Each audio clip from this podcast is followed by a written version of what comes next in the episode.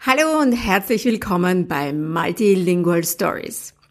Hier ist heute der vierte Teil von unserer meiner Griechenland-Serie.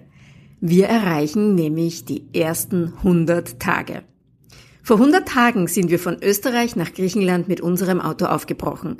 Wir verbringen in der Heimatstadt meines Mannes ein Semester mit unseren drei Kindern, die hier in die Schule bzw. in den Kindergarten gehen. Hier nun meine ganz persönliche Zwischenbilanz zu unserem Abenteuer in Griechenland.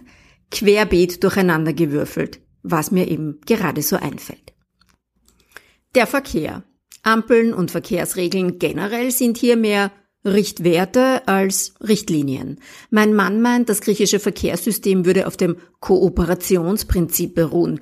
Man würde an der Ampel den Vordermann anhupen, um ihn freundlich darauf aufmerksam zu machen, dass grün wäre. Ich meine, das Verkehrssystem beruht auf dem Prinzip von Anarchie. Parkende Autos auf dem Zebrastreifen. Alltag. Auch auf dem Schulweg übrigens. Und gerne auch in zwei Reihen. Zebrastreifen nimmt man hier aber sowieso nicht zu ernst. Auch daran zu erkennen, dass sie meist schon zur vollständigen Asphaltgräue verblasst sind. Und wenn sie doch mal so genutzt werden, wie sie mal gedacht waren, dann kann es durchaus vorkommen, dass Fußgänger mitten am Zebrastreifen stehen bleiben, um ein Auto abbiegen zu lassen. Die Warnblinkanlage ist hier auch im Dauereinsatz. Du willst ausparken? Warnblinkanlage. Du hast einen Parkplatz gefunden? Warnblinkanlage. Du musst schnell in ein Geschäft, einfach stehen bleiben, mitten auf der Straße und Warnblinkanlage. Ich muss sagen, daran habe ich mich allerdings durchaus schon gewöhnt und ich habe kein Problem mehr damit, unser Auto direkt auf der Straße vor unserem Haus im 8 Uhr Abend Sonntagsrückreise Fließverkehr mit Warnblinkanlage abzustellen, um meinen schlafenden Jüngsten in die Wohnung hinaufzutragen. Spannend, dass mir der Verkehr als erster Punkt in meiner Zwischenbilanz einfällt, aber so ist es nun mal. Die Schule. Als allererstes. Was bin ich stolz auf meine Kinder. Sie haben sich blitzschnell an ein für sie völlig fremdes System gewöhnt, da sie hier in Griechenland im Gegensatz zu Österreich in einer sehr klassischen jeder muss sitzen, still sein und das gleiche machen wie alle anderen Schule sind. Das komplette Kontrastprogramm zur Montessori-Schule in Österreich. Das Allerwichtigste natürlich, ihr Griechisch hat ein fantastisches Level erreicht. Sie beobachten selbst, wie sie viel sicherer und schneller sprechen können. Ich merke es daran, dass sie mittlerweile ihre Griechisch-Hausübungen oft schon ganz ohne Hilfe vom Papa machen können. Was für ein Geschenk. Hier würde ich sagen, Ziel ganz klar erreicht.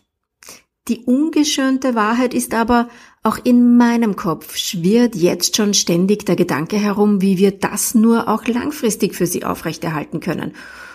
Und ja, ich weiß, was ich den Eltern, mit denen ich arbeite, immer sage. So etwas zahlt immer auf das langfristige Konto ein. Darauf dürfen wir vertrauen. Gleichzeitig, hier bin auch ich nur eine Mama, die das Beste für ihre Kinder möchte. Und das bringt mich eigentlich direkt zum nächsten Punkt, der tatsächlich ein für mich Wunder ist. Mein Griechisch. Der Kurs an der Uni kam nicht zustande und anstatt dreimal pro Woche Griechischunterricht zu haben, hatte ich im Endeffekt bisher nur sporadisch Einzelstunden. Die haben mir zwar enorm viel gebracht, aber von meinem Wunsch, nach dieser Zeit selbstsicher kommunizieren zu können, bin ich immer noch weit weg. Das Institut, bei dem ich gelandet bin, hatte im ersten Moment keinen passenden Kurs für mich. Für den einen war ich noch nicht fortgeschritten genug, für den anderen zu fortgeschritten. So haben wir erstmal Einzelstunden gemacht. Leider hatten sie aber wenig Kapazität zu den Zeiten, zu denen ich konnte. Und somit waren diese Stunden spärlich gesät. Aktuell ist geplant, dass ich in unseren letzten Wochen hier noch in einen Kurs von Ihnen einsteige. Dann habe ich zumindest noch ein paar intensive Stunden, bevor wir abreisen. In der Zwischenzeit feiert mich Duolingo, weil ich praktisch keine Fehler mache. Das Einkaufen. Jeden Donnerstag ist direkt vor unserer Haustüre Markt. Wie liebe ich es. Auch wenn ich mittlerweile schon mit dem einen oder anderen Standinhaber gestritten habe. Ja, ich gestritten auf Griechisch. So habe ich auch schnell Freunde dort gefunden. Sie begrüßen mich jedes Mal ganz freundlich, kennen alle meinen Sohn, weil der oft mit ist, und haben hervorragendes Obst und Gemüse zu sensationellen Preisen. Etwas, das mir in dieser Form definitiv fehlen wird. In den umliegenden Geschäften ist es auch immer eine Freude, hineinzukommen. Sie kennen ihre Kundschaft und schenken jedes einzelne Mal etwas her. Der Bäcker gibt immer irgendwelche Kekse oder Kleinigkeiten obendrauf. In der Apotheke haben wir noch nie einen Lolli der Kinder bezahlt Und die Besitzerin des Buch- und Spielzeuggeschäfts war so gerührt von unserer Geschichte, dass sie mich umarmt hat und mir ein Geburtstagsgeschenk für den Jüngsten einfach so mitgegeben hat. Die meisten hier sind wirklich sehr freundlich, auch mir als Xeni, der Fremden gegenüber. Die, die ungut sind, die sind es dafür wirklich und machen auch keinen Hehl draus. Eigentlich ein System, mit dem ich sehr gut leben kann. Du weißt hier immer, woran du bist. Das Meer. Ich bin in meinem Leben schon oft alleine für längere Zeit an fremde Orte gegangen.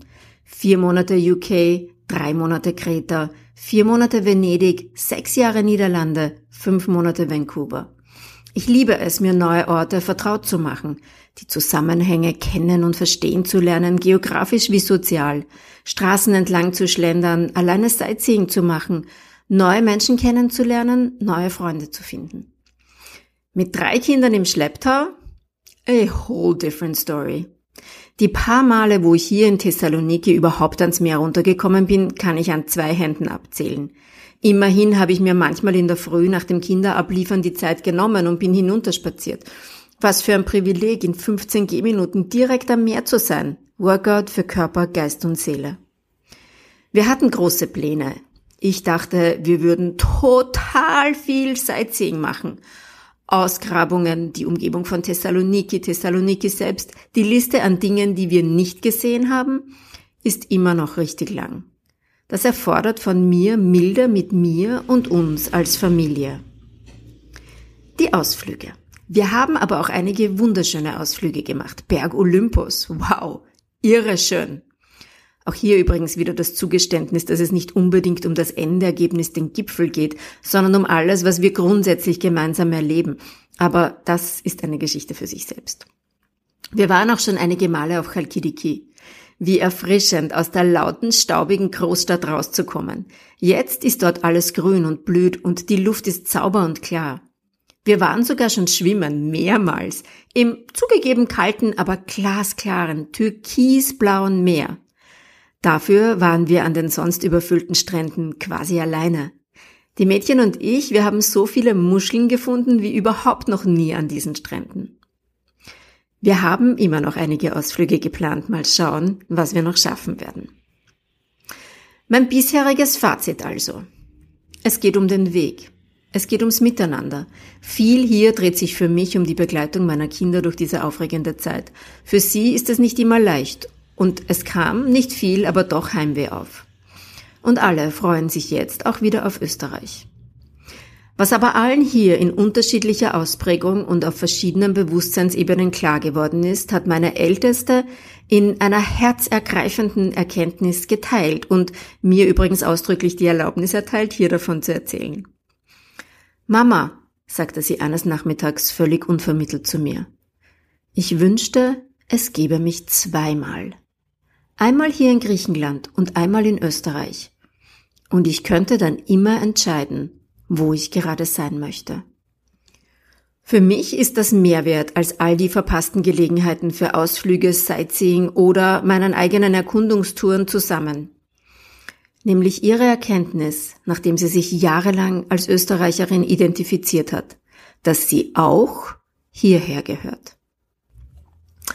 Das war's mit der heutigen Folge von Multilingual Stories. Vielen herzlichen Dank, dass du bis zum Schluss dabei geblieben bist. Wenn du dich übrigens für die ersten drei Teile unserer Griechenlandreise interessierst, dann kannst du dir ganz einfach im Podcast nachhören. Auf nach Griechenland Teil 1, 2 und 3 findest du hier im Podcast bei Multilingual Stories. Und jetzt wünsche ich dir noch einen wunderschönen Tag oder Abend und bis zum nächsten Mal.